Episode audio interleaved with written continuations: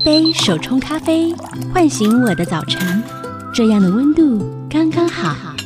一趟城市小旅行，放下我的日常，这样的自在刚刚好。刚刚好的休日提案，陪你感受刚刚好的生活美学。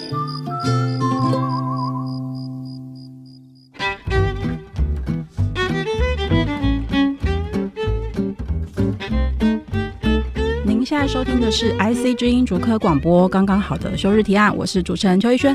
在越来越注重个人风格啊，还有美感的今天，各位听众朋友，你有苦恼过什么风格适合你吗？甚至在逛街的当下，像我，到底要选 A 好还是选 B 好，老是无法下好离手。那今天我们邀请到的是《恋物絮语》的作者许玉华，究竟在心动跟割舍之间，玉华写的这句话我觉得好棒。如何淬炼出自己的选物风格呢？我们欢迎玉华。Hello，大家好，我是徐玉华。啊，玉华是我们生活慢慢学的好朋友。对啊，谢谢邀请。谢谢。哎，我其实要老实说，我年轻的时候其实就是在那种各种风格之间游移。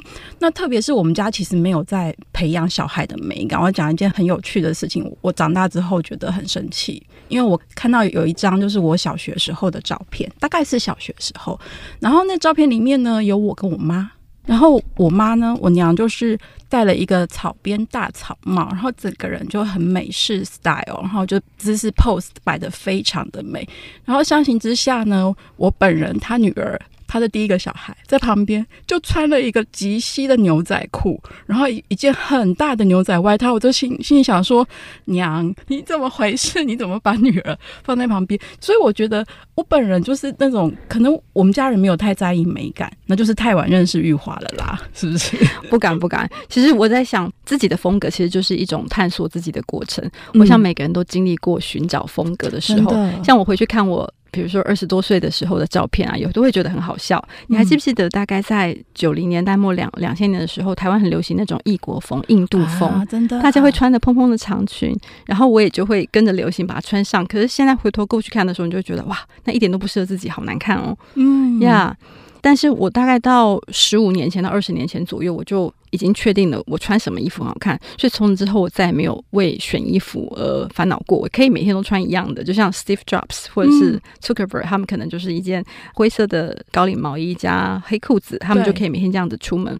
我找到我自己适合我的风格之后，我也都经常这样子这么做，就是不买新衣服。可是你是怎么做到的？可以在十五年前就确定你自己要穿什么？我觉得有两个关键，就是一个你真的觉得穿起来觉得自己看起来很好看。嗯，这个有一点抽象，对不对？可是我发现，呃，我穿简单的衣服或是没有花纹的衣服特别好看，uh-huh. 所以接下来去逛街，只要有花纹的、有印 pattern 的，我都不看了，跳过，跳过。对。再来，我发现穿某些色彩，比如说韩国现在很流行的，我以前并不知道什么，就是找到自己皮肤的色彩学。是。后来我发现，我穿白色啊、蓝色，就是我看起来就是比较有精神。嗯。接下来我就会淘汰了，就是看到什么什么粉红色的衣服，我也都不去找了。就是这样。第一个就是觉得舒服，第二就是觉得看起来自己觉得很好看。嗯，可是这个跟你以前从事时尚产业有关系吗？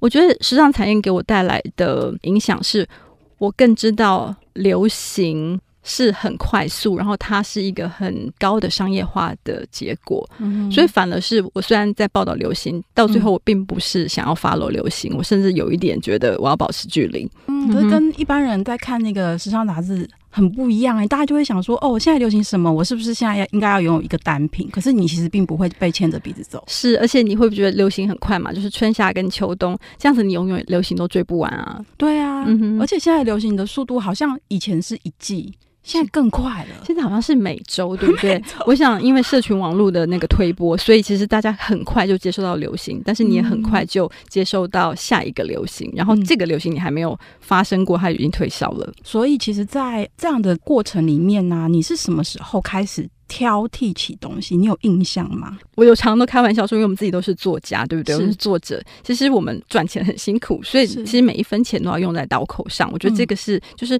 用在刀口上的这个观念。嗯、再来就是我很喜欢旅行，嗯、你知道旅行，当然大家旅行免不了要购物，可是不可能什么东西都带回家嘛，对，对不对？所以你一定会千挑万挑挑一个最值得带回来的，嗯、然后再把它带到家里来。所以那个过程是一种训练吧，我想，嗯，嗯所以呃，就是怎么讲，就是训练。出自己去想我需不需要这个东西，然后我要不要，我真心想要这个东西，还是我其实只是冲动购买？嗯哼，嗯，那你是怎么样去定位所谓的风格或是品味这件事情？哎呀，我觉得品味这件事情其实蛮抽象的哦。有些人就会说，哎、嗯，某某人品味很好，但是品味很好到底是什么呢？嗯，我自己最后做出来结论就是说，我觉得品味其实就是很适合自己。嗯哼，然后再就是不要 follow 流行，因为 follow 流行的话，你永远都是在跟着别人的品味，并不全然是自己的品味。嗯，那了解自己之后，你找到适合自己之后，你建立起一套自己的系统，大家就可能会觉得，嗯，这个人有自己的品味。那另外一方面，你怎么看流行？你说。不要 follow 流行嘛？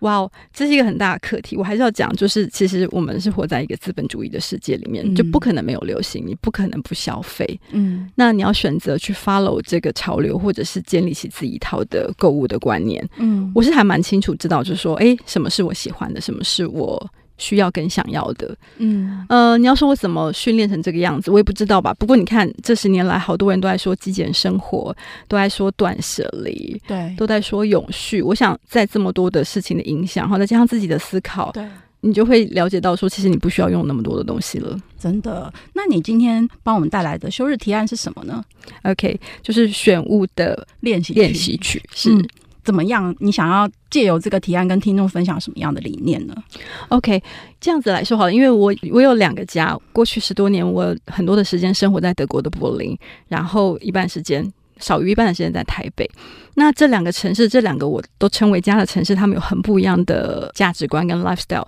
柏林人是一个不太喜欢买东西的民族，或者他们很喜欢把钱用在居家生活上，所以你会看德国人可能穿的不是很好看啊，或者是常常用很多二手的东西，但是他们可能会把钱花在比较好的厨具、比较好的汽车上面。那回到台北的时候，我觉得那个文化冲击蛮大的，因为我觉得这里是一个非常消费的城市。比如说你到便利商店，他们会。你只是买一个东西去付钱，他们就会说：“哎、欸，加一元多一件，你要不要买？” 我想过去的我一定是照单全收，我就想说：“哎、欸，才多一元干嘛不要？”可现在我我很清楚知道那个是多出来的，那个是不是我想要的，我就会拒绝。嗯，那整个城市在台北，整个城市都充满了购物的气氛，我觉得这样也很好，因为这是一个有很多选择的城市。对，但是另外一方面，你常常就会不小心买了过多的东西。对，所以我要说的就是说，在选物的这个事情，我想要第一个。分享就是，大家可以在下手之前先多想一下，你真心喜欢这个东西吗？嗯、你真心想要吗？嗯哼，我其实特别去查了一下，就是“品味”这个字到底定义是什么？在我们的教育部国语词典里面说，欸、品味的解释呢，品味就是品尝跟辨味、辨识味道，然后它引申说对事情有高度的鉴赏力。那究竟这样品味或风格可以怎么样养成呢？休息一下，稍后回来，我们继续跟玉华聊选物练习曲。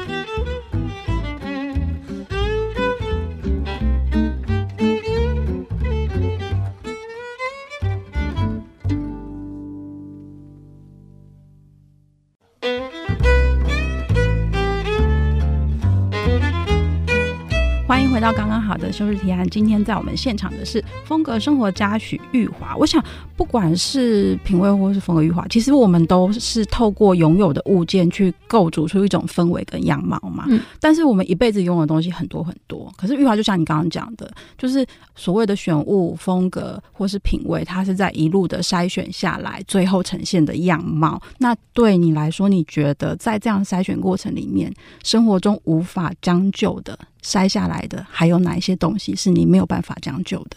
我觉得这个时代人类就是穿最多的衣服，对吧？路上好多好多的服装店，对。其实我们的确到现在还是会从买衣服的过程中得到很多的乐趣，对。可是我真的现在没办法将就，就是材质不好的衣服，哎、嗯，尤其现在你如果翻开那个衣服的那个洗标，洗标，对。嗯你会发现很多都是那种人造的纤维或者什么 polyester，你不会选。对，因为那个真的很容易起毛球啊，或者什么。嗯、然后其实那背后还有很多环保的原因啊，石化工业什么的。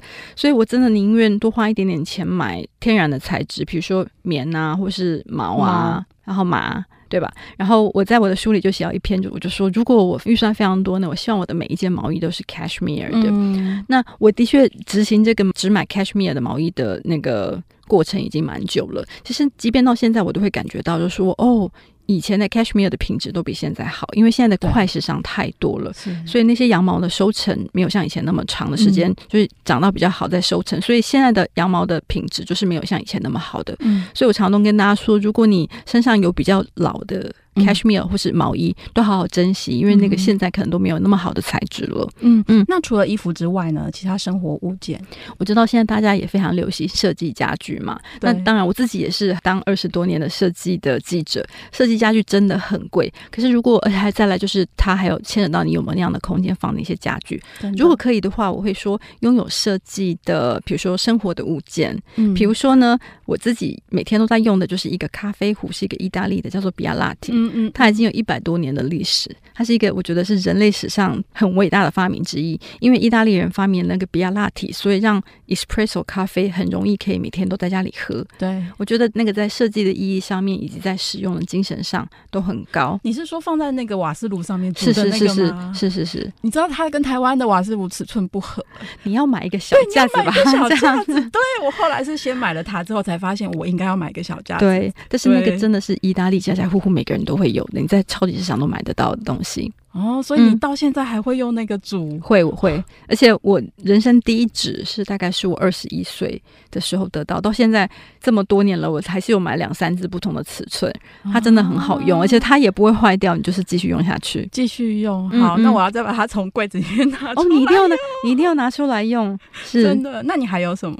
就是我回台湾的时候，我都发现大家对于香味非常的迷恋，哦、大家很舍得买香水啊、蜡烛啊什么东西的，嗯、可是我对香水有一个。奇怪的见解，我就觉得说香味其实是一个非常个人的事情，它非常 personal，不太有人能够帮别人选一个香水送给他，因为你觉得香，可能他不觉得香，是对，所以我会觉得，如果能够找到自己的香味，适合自己的香味，然后持之以恒的用它，其实你不一定要跟随流行一直买新的香水。而且我发现现在香水好贵哦，现在贵的要命哎，真的。可是我看大家都大排长龙，哦呀，对呀，这也是一种流行。我觉得这都是一切都是流行造成的。热闹啊，嗯。哼嗯哼，可是我觉得某种程度也蛮好的，因为香味流行某种程度就是可以开启大家的感官跟嗅觉，嗯哼，因为以前大家可能不那么在意，其实我觉得你也你应该是很在乎空间里面的香味、气味的人，嗯嗯，对不对？对，像比如说有一些饭店啊，或是有一些服装店，他们有特别放自己的怎么讲特调的一些香味，我觉得那个就是让我们记忆住那个空间的一个方式，就是用味道记忆住空间。哦，嗯，所以你通常在观察一件物品，像刚刚我们说衣服的时候，你会注意它的洗标，嗯，然后那比如说像其他物件的时候，你会留意哪一些细节呢？比如说哦，我们在买家具或是家饰的时候，其实我还蛮在乎功能性的耶，嗯，就是当然很多人会在选择就是看起来很可爱啊，装饰性的，嗯，可是有时候我发现那个装饰性只是在当下看起来很好看，可带回家之后就发现没那么好用。我认为两个间距是最重要的。嗯嗯，所以那你有没有就是犹豫的时候？犹豫应该都有吧，就是尤其现在买东西很快，对不对？比如说你上网也可以买东西，就要先放在购物车，然后放了，然后放了三天，想一想自己是不是还想要。如果再想要的话，再重新思考，还蛮常犹豫的，到现在都还有。可是也有一种状况，就是说你在旅行的时候呢，犹豫了。可是你就再也回不去，就是当下没有买，以后就买不到，那也是一种措施。所以我觉得这是两难。所以你看，练习都还是一直在进行当中。可是措施其实也是一种美好，就是你会记得那个记忆，你找不到 呀，yeah, 然后回国就这样上网疯狂的找 呀，yeah, 这也是一种难能可贵的一个经验啦。所以你那时候错过的是什么？你有印象吗？OK，有一件毛衣，你真的很爱毛衣，我发现。哎，对，有一件毛衣。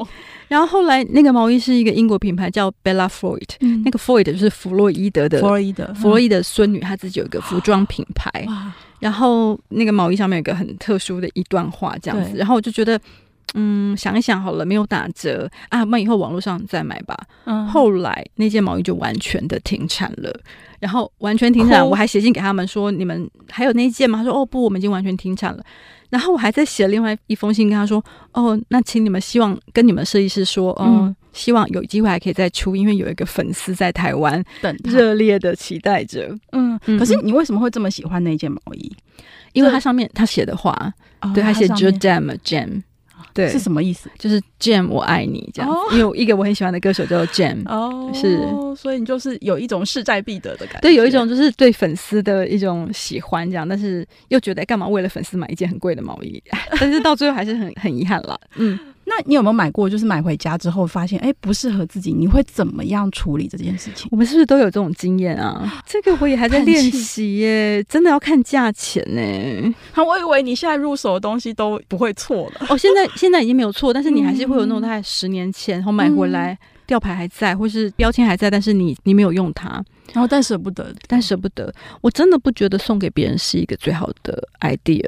因为我觉得送礼其实是一种修养跟品味。嗯、如果你送礼送给不适合的，怎么讲一个礼物给别人，我觉得那是非常没有心意，那甚至是有点失礼。嗯、所以我并不会把我自己用不到的东西送给别人呢，除非很好的朋友，我们讨论过了，然后他也不介意的收下。嗯、否则，我觉得这个，尤其在台湾这种华人的世界里面，有一点尴尬。嗯，所以其实大家最常就是可能是回收了，或是二手，二手啦。对，而且其实二手，我觉得台湾现在用那个二手的那个风气也蛮高的。其实二手网站在国外非常的发达。哎，我看你的书上说你每个礼拜都会去逛 二手市集，我真的超羡慕的耶。可是就会买很多东西回来。没有，其实欧洲人，尤其是柏林人，他们不是那么爱买新的东西，就是二手的东西是很流行的嘛。其实我常常都会说，对啊，你比如说一个螺丝起子，你根本不需要用新的，买二手又何妨？嗯，对，或者是什么旧书也很好啊，就是它无损它的价值，所以这些东西在柏林流通的很多。可是二手的东西，你觉得它它是少掉哪一些特质，所以让我们可以比较容易决定要下手？应该是说价钱绝对是一个考量。嗯，很多人就像我们一样，就是有拥有太多东西，然后就用比较少的价钱把它。交到别人的手里，就是不不是全然就是直接丢到垃圾桶里面，而是用比较少的价钱交到另外一个人手里。我觉得那就是完成了一种循环跟永续。嗯，我觉得这个这个观念很珍贵。嗯，那因为你也付钱买了，你就不会觉得它是免费的。嗯，所以其实你如果真心喜欢它，你其实也可以，就是你看待它的眼光，其实还是比较珍惜，而不是说就是人家送我的，啊，我不要也可以就把它丢掉。嗯嗯，那像那种二手跳市场的那些店主啊，他都会跟你说，哎，这个东西是什么时候的啊，或是它的来历是什么啊之类的，他们都会解释。Oh, OK，波链跳市场非常发达，所以会有两种买卖家，嗯、一种是专业的卖家，嗯、他可能是专门做家卖家具的，或专门卖呃老黑胶的，或是什么，嗯、这种他们就是有很大的热情，所以他们对他们的物件。不是他们自己的嘛？他们可能有从别的地方收来，他们对他们的物件如数家珍。这个时候可以从他们身上学到很多的知识。嗯，那另外一种就是呃，非专业买家，就像是我，我把我自己不要的东西拿出去卖，嗯、这个时候就会有故事性了。对，对我记得前阵子我就买到一包老照片，非常迷人的老照片，他就说这是他舅舅三零年代去旅行的黑白老照片。你就会发现哦，一个那个时代的人在旅行，然后照片这么可贵，然后每一张照片都在黑白的，他就整个送给我，我觉得好像买到了一个人的历史。哇，你会买这个耶？真的很爱买吧？真的很特别。嗯，所以其实我觉得风格也许它可以透过练习而来，就是从你最在乎的物件，比如说玉华最在乎的是毛衣、cashmere，也许是眼镜，可能是帽子，也可能是钢笔。我觉得可以从一个品相开始，慢慢慢慢研究，慢慢堆叠，然后大家都可以慢慢走出自己的风格之路哦。休息一下，我们稍后回来。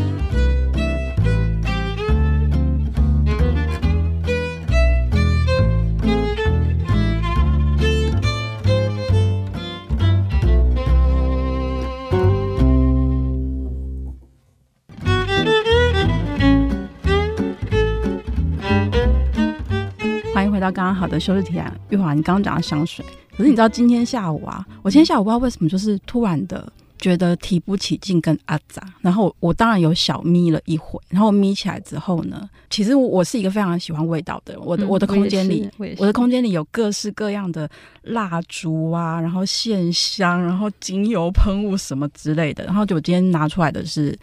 我在那个金阁寺买的，哇哦，金阁寺的线香，哇哦，然后我就把它，就是有一种比较沉静的感觉。你呢？你自己会去创造这样空间的氛围？你才说到金阁寺，我想到京都的那个三十三间堂的香，啊、也是我特别会买的。然后有时，当然你不是每一次都会去，说还托人家帮忙买。嗯、我觉得京都有趣的就是每一个寺庙或者是神社，他们有出自己的香，对，那个香就是我会想拥有的。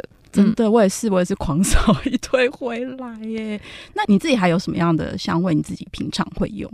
香味哦，其实香味很难说。比如说，我觉得老是说薄荷，薄荷其实是一个很大家都知道，可是薄荷精油真的就像是我常会说那种滚珠精油，就像是我的护身符一样。嗯，如果我出门啊，比如说你刚刚说有点阿杂，或者在旅行的时候，我真的就是。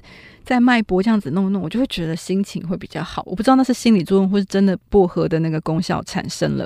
那另外，我去旅行的时候，我真的会在空间里面点线香。我觉得有两个理由，嗯、一个是就是有人就说是迷信嘛，进化。嗯，那第二我倒觉得是我把我习惯的味道带到一个新的地方去，嗯、就让我觉得诶、欸、有一个熟悉感，然后就会开始有一种哦，开启我住在这里这个旅行的那个仪式。我移动会带的东西呢，就是会有两个，一个是。薰衣草香膏，然后一个是草本的，也是草本的香膏。因为薰衣草香膏就是不管你睡不好，嗯，或是你需要舒缓的时候，它就是各式各样，它其实功能比较全面。然后另外一个比较草本的香膏，它就会比较提神的感觉。那个是我会觉得说，我今天不管移动到哪里，我几乎是随身携带耶。Okay, 我也要来背一下，要来背一下。对，那除了这个之外，旅行你自己会带什么出门啊？哦。我觉得那个怎么讲，就是仪式感，就是有一点抽象。嗯、但是，比如说我刚刚说到，就是那个滚珠精油，我会喜欢带自己的毛巾。嗯、就是当然，无论住再好的饭店，当然我那个大浴巾还好，可是擦脸的那个毛巾，我一定要用我自己的。我觉得那个就是跟我最亲近的一个东西。哦、我不想要交由他人的手，我就要用我自己的毛巾。嗯，然后有一些人还会自己带自己的枕头套，我是没有那么搞刚。嗯、但是比如说，因为现在很流行 Airbnb 嘛，对，你不一定是住饭店。如果住 Airbnb 的时候，我的确会带自己的、啊、的枕头套，因为就是薄薄的棉的，折一折是还好。对，所以其实你对你自己的毛巾是有要求的耶，有有有，嗯，比如说大家都会说那个日本的那个什么精致毛巾，它真的蛮好的，也是。然后它，我喜欢那种，哎，我要怎么解释它？就是编织的比较松的那一种，嗯、因为它水拧很快就干掉了，对。然后它，尤其像台湾很潮湿嘛，拧掉很快就会干了嘛，干了你就可以继续带着旅行。对。那另外一种就是我很喜欢是完全是百分之百。麻做的毛巾，因为欧洲人就像法国人很喜欢用麻的制品，麻的床单、麻的大浴巾。嗯，我一条麻的大浴巾，就是它就是包裹着我，后整个夏天就是擦完之后，在外面晒一下，十分钟、二十分钟，它就整个干了。我觉得它是很实用，然后很就是感觉是很 personal 的东西。嗯嗯嗯。我自己也会，我比如说精致，真的是用用了就回不去了。Yeah, yeah. 对。然后自此呢，就是我去日本，我一定会疯狂的在各个地方看，就是可爱的手帕。我就手帕、哦，你是用手帕人，哦？我是用手帕的人，所以我会去疯狂的收手帕跟扇子。我觉得台湾比较难找到好看的扇子，特别亚洲特别热。有意思。对，所以有一次很好笑，就是我忘记我去希腊吧，可能那天。就是一个 local tour，然后整车都是老外，然后那个巴士呢，我猜它可能空调坏了。那因为人跟人就这样沙丁鱼挤在一起，然后我就默默的就从我的包包里面拿出一只扇子，里面扇扇扇之后，我隔壁的老外就问我说：“请问一下，你是哪里人？” 我觉得他很可爱，可是我真的的确就是因为你不知道，我就是怕热，所以我就觉得扇子对我来说是一个很实用。可是他就会变成说。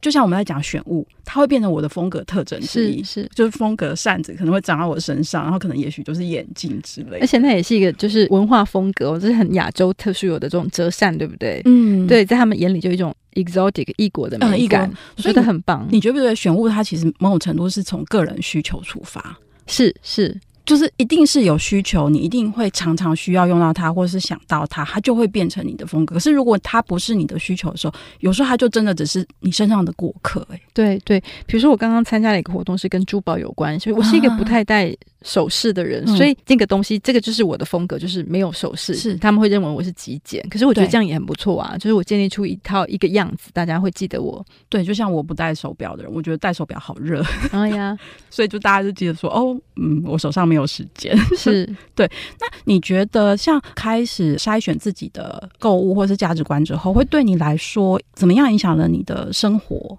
或是你对于自己在选东西的时候价值观会有什么不一样？跟一般人？嗯，我觉得每一件东西，因为都是我精挑细选，我真心喜欢我才买他们的，嗯，所以我常常很喜欢讲整理这个概念，嗯，并不是什么玛利亚空斗，就是那种断舍离。对，我其实不太能断舍离，因为我每看到一个物件，因为我都是精挑细选之后才得到他们的嘛，所以他们背后就会有当下的故事。对，我想起我在哪个场景，在哪个地方买他们的，对，我想到我用他们的时候有什么感觉，嗯，所以我很难割舍他们。但是我觉得这是好事，因为你对东西有情感了，你就会一直用下去。嗯，另外我也想要分享一个概念，就是我自己在疫情的时候，我自己跟朋友玩的一个小 project，叫做 The Joy of Reading All Books，就是读旧书或读旧杂志的乐趣。因为我们有好多旧的东西，但是我们都一直把它放在架上，或者就是送去二手回收了。可是我发现，当我在翻那些旧书的时候，以前阅读的那本书的乐趣又回来了。哎，那个感觉很快乐。哎，是重看一次吗？我是重看一次，因为你你会留在你的书架上，一定必定应该是有一点喜欢，或者是有一点意义，对吧？对。所以我再重新看的时候，我发现哇，我都忘了读这本书这么快乐。我很喜欢，就像你听旧的以前的音乐，或是看旧电影一样。所以，尤其看老杂志，你知道老杂志它里面还有广告嘛？嗯，广告的呈现的是那个时代的东西，所以它又把你提醒到说：哇哦，因为现在我觉得现在的时代非常匆忙，你就发现哇哦，原来一九九七年流行的广告是这个样子，二零二三年流行的服装是这个样子。嗯，所以读旧书跟读杂志对我来说是现在非常大的一个乐趣。所以，其实老东西非常吸引你，对不对？非常。非常呀，老不如新，老不如新。嗯，我其实最近听到一个字，他说历史，英文叫 history 嘛，嗯、但 history 拆开就是 his story。哦呀，就是其实因为有一个人，然后他把当下的发生的事情，然后变成了故事，然后再继续传承下去之后，他让人类这件事情有了连续性。嗯、然后我觉得选物某种程度，它也是让。我们的精神，或是我们的态度跟价值观，它有了延续性，而且有故事的物件，我觉得在我眼里就是非常浪漫。它就不只是一个物件，嗯、就不是一个很商业性被大量制造出来的东西，它是有情怀的。所以，其实二手市场、跳蚤市场，其实对你来说，其实更有意义、更好玩。有有有。你已经去到如数家珍了吧？我有，我有，在欧洲就是喊得出来，比如说几家店或者几个跳商是必定要去的。那当然，台湾现在尤其像台北就很流行那种二手老的欧洲的家具，就是它比较像是一种风格，就是复古风或者是什么北欧风。嗯、那种店逛起来也蛮开心的。那像这种复古北欧风的东西啊，在挑你有你有什么样建议吗？就是我们在挑选的时候，还是就是凭自己的感受？我觉得凭自己的感觉之外，就还是重点就是你用的到不到，跟你的家里符不符合，就是跟你穿衣服一样，适不适合你的家，适不适合你这个人，就是不要买回去供起来，真的不要。尤其 again 就是家具它很大，然后它相对比较高价，嗯，如果你真的就是冲动购买，那个真的就是我觉得后果不堪设想。那我们刚刚其实有讲到一点点，就是关于选物跟快时尚之间哦，你觉得就是当我们开始走入就是选物会筛选自己的采购的东西之后，是不是让生活也有一种慢下来的可能呢？对啊，因为现在的生活真的非常非常快，然后我再加上快时尚，我常常都会说，我并不会 against，我并不会抗议快时尚，嗯，但是有两个事情，就是你如何在快时尚里面找到一件适合你的，而且你可以用很久的，我觉得那是需要功力的，还有需要用心。嗯第二个事情是不要追求流行，因为快时尚对嘛，它的就是它换季的速度很快。你不要追求流行，因为一旦追求流行，你就是浪费钱，然后你可能又会失去自己的风格。嗯、yeah, 那至于价值观哦，我想就是我觉得大家都说我们常常缴了很多的学费，对，经过了这么久，就价值观就是宁愿买一个高价的好一点点，你可以用很久的，是而剩余就是。花很少的钱，可是很容易就把它丢掉的。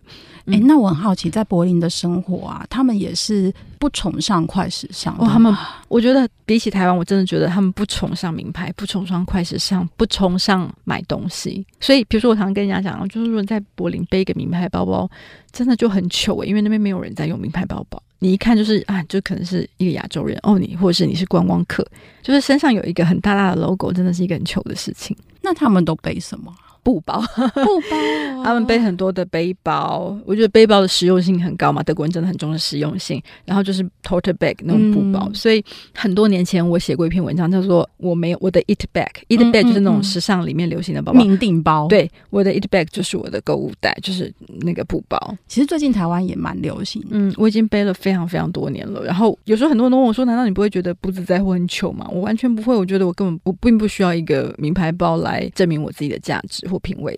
我背布包就很开心，而且我后来发现，那托特包真的我觉得把东西都对超好用的，好用到我我现在没有办法用别的包包来取代它。完全是我完全是，而且就是它也很安全，你知道，我就是我去很多很多大家说可能会有小偷的地方旅行，可是你知道，你就是背个布包，大家会觉得你好像是一个当地人，或者是你不是那种身怀巨款，对，或是你不是那种很容易下手的观光客，嗯、所以其实我永远都是很安全的。嗯，真的，这就是玉华推荐大家一定要拥有一个布包。对啊，我觉得如果像玉华一样开始研究起，就是产品的说明啊、织品上面的洗标这些过程，不只是细节，更是我们风格萌芽的最佳养分。我们休息一下，稍后回来。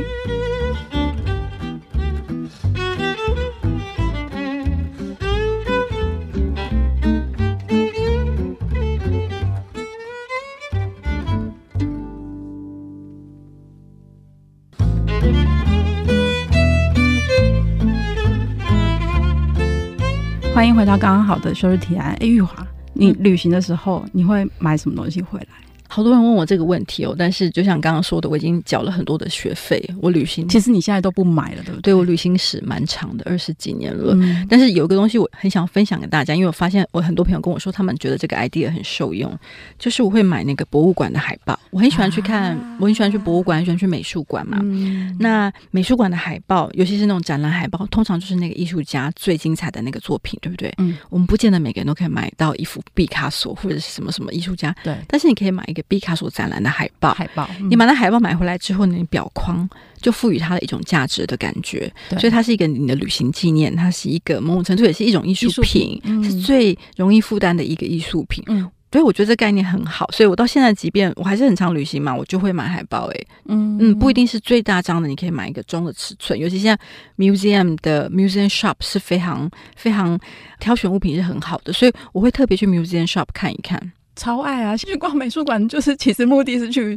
他的那个商店买东西。对对对呀！你你会买马克杯吗？我已经过了马克杯的年纪了，我不会买马克杯。但已有很多马克杯，有很多马克杯。我觉得每个人都是吧？你也是吧？对啊，去到哪里去金泽也买一个马克杯，去那边也买一个杯子。就是我基本上就是杯子跟餐具控。可是我们刚刚就是在休息的时候聊啊，嗯、其实你就算是你磕到一小脚，因为像我这种大手大脚，我不知道你是不是。嗯嗯我是一个没有什么空间感的人，所以我的餐具有时候就会碰到一点点，嗯嗯、但是我其实都不会丢，嗯，所以家里就会堆一堆。所以你每天也会选飞，就是我也还是蛮多盘子的。然后因为我旅行现在都是比较长一点，比如说我去巴黎就去三个礼拜，嗯，那我到的前几天我就会先去买一个盘子或是一个杯子，因为这就代表这一趟在巴黎都用的这个，然后带回家之后我还是觉得，哎，这个就是在巴黎用的那些杯子盘子啊，我觉得这也是我自己需要先买一个，对，我就是先去买一两个，哇，好酷哦！对，这个可以传承一下，就像你去金泽，你可以就是。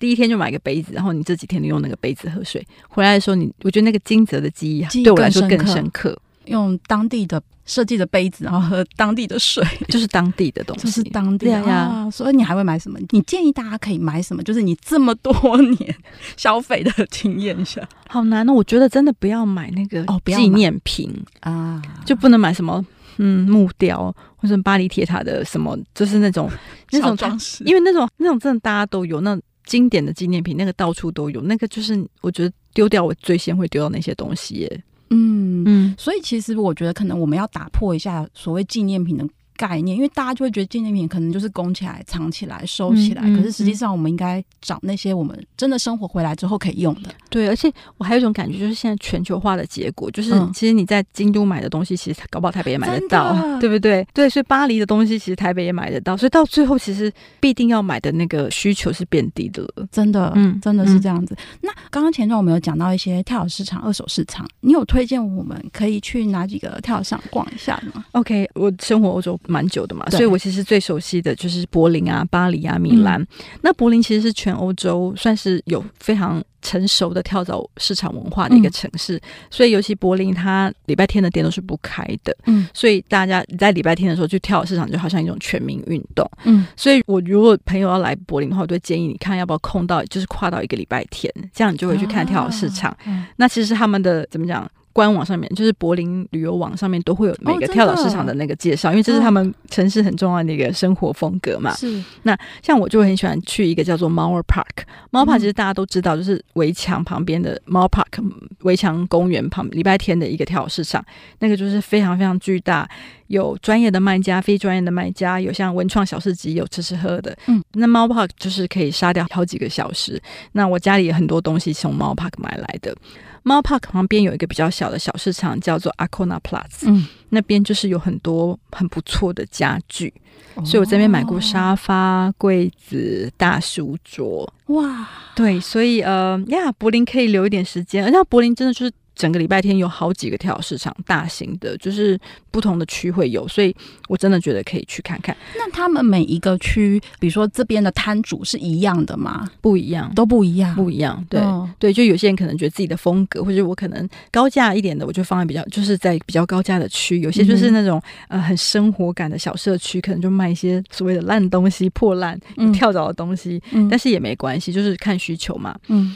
那比如像巴黎，巴黎也是有很丰富的二手，因为巴黎我常会说它是一个很富裕的城市，对，所以巴黎北边有一个很有名，大家都知道跳蚤市场，那个跳蚤市场就是会卖有很多名牌的东西，有很多高级的东西，所以如果你是一个名牌爱好者，嗯、我在那边见识到，比如说 LV 的那种旅行箱，旅行箱。那种一卡就是一个箱子，可能就要台币一百万。所以那个东西平常见不到，但是你可以在那些店跳上看到，你就会觉得哇，某种程度对某种程度也是一种一种大开眼界的经验。嗯、或一些设计师家具，或者是比如说哦，一百年前的，比如说巴洛克时代的风格，为什么、嗯、各种风格的家具，那些我都觉得很酷。那再来米兰，米兰是设计之都嘛？对，米兰有很多的设计师、工业设计，所以米兰跳蚤市场我觉得特别的就是你会买到一些设计师的家具啊。对，当然柏林会看到，可是你就发现哦，这里有一排的二十张 IMS 的椅子，这样子就在跳蚤市场里面。对对对，就是你会觉得，哎，原来这个设计之都出来的东西就是设计的的二手东西。那像巴黎就会很多名牌的东西，嗯、因为他们的服装也很很出名嘛，所以就会很多名牌的衣服。